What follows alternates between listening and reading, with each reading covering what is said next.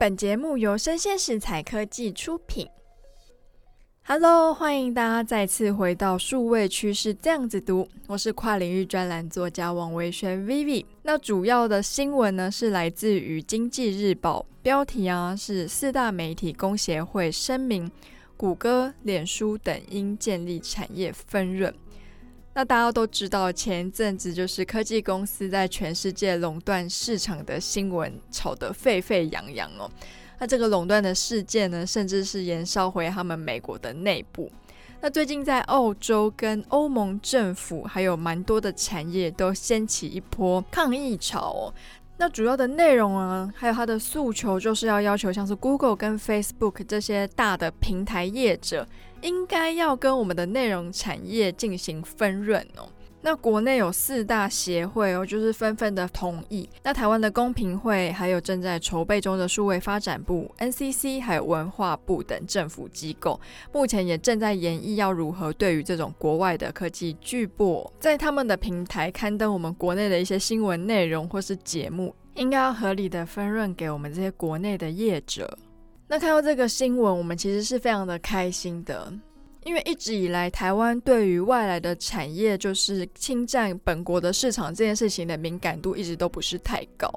怎么说呢？像台湾很红的，像 OTT 嘛，像是 Netflix 或者是 Disney Plus，还有 HBO 等等，这些他们都是国外的平台。一开始他就只是用电脑观看了这些平台，现在他已经侵入了我们家家户户的机上盒里面，一个钮就可以接到 Netflix 去。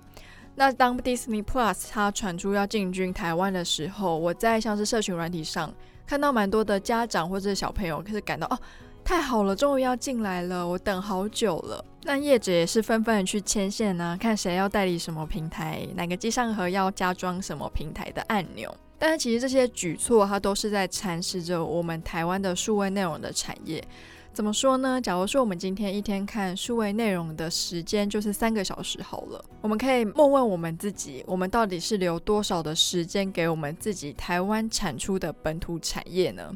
那现在非常红的就是韩国的鱿鱼游戏嘛。我最近就看到非常多的，不管是社论啊，或者是影评，就说，哎，台湾的影视业哦，就只能看着鱿鱼游戏的车尾灯了。那不禁让人觉得蛮感慨的，尤其就是电视的金钟奖才刚结束嘛。其实台湾是拍得出好内容的，但以目前现在台湾的观影的比例来说，其实国外的成分真的是非常高。那其实对于像美国这种比较强势的 OTT，在其他国家。就没有人有发现这件事情吗？其实，在欧洲国家，不管是在法国或是西班牙，他们都愿意去赔钱的扶植自己国家的影视产业。甚至欧盟是有法律规定哦，假如说你这些国外的 OTT 平台要进到他们欧洲国家，平台上要有一定比例是欧欧盟自己产出的电影或是影片。那我们试问，我们现在在 Netflix 上一千部的影片里面有几部是台湾制呢？让我想到我有一个朋友在影视圈就是工作蛮久的，他就跟我说啊，当初韩剧要进来的时候，就有进口韩剧的厂商跑去跟政府说，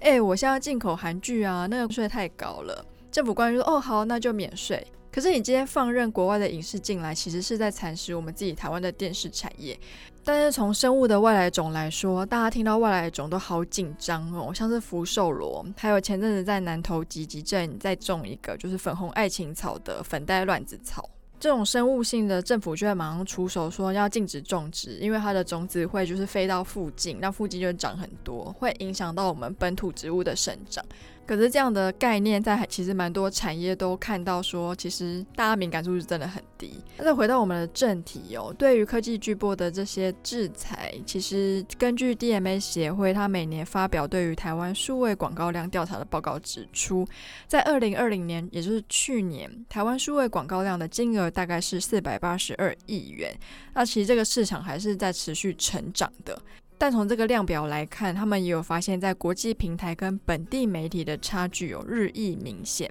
他就有提到说，要在如何创造流量之外的多元营收来源，强化数据社群力，是本地媒体发展的重要课题。那国外的科技巨擘跟我们本土国内的这些广告业者比起来，就是大鲸鱼跟小虾米嘛。那小虾米要获胜的话，其实还是需要政府有一些作为，需要他们帮我们设立一些屏障。甚至像是这次跟进澳洲跟欧盟要对于这些新闻内容要分润给我们的本地的业者，我觉得都是一个很好的开始。有时候敏感度低或是反应慢，我觉得都没有关系。但是当今天世界各地都有国家开始有动作了，作为台湾，不管是人民、政府或是企业，也不妨想一想，我们在接轨世界的时候，我们自己失去了什么东西？那我是跨域专栏作家王维轩 Vivi，我们下次见喽，拜拜。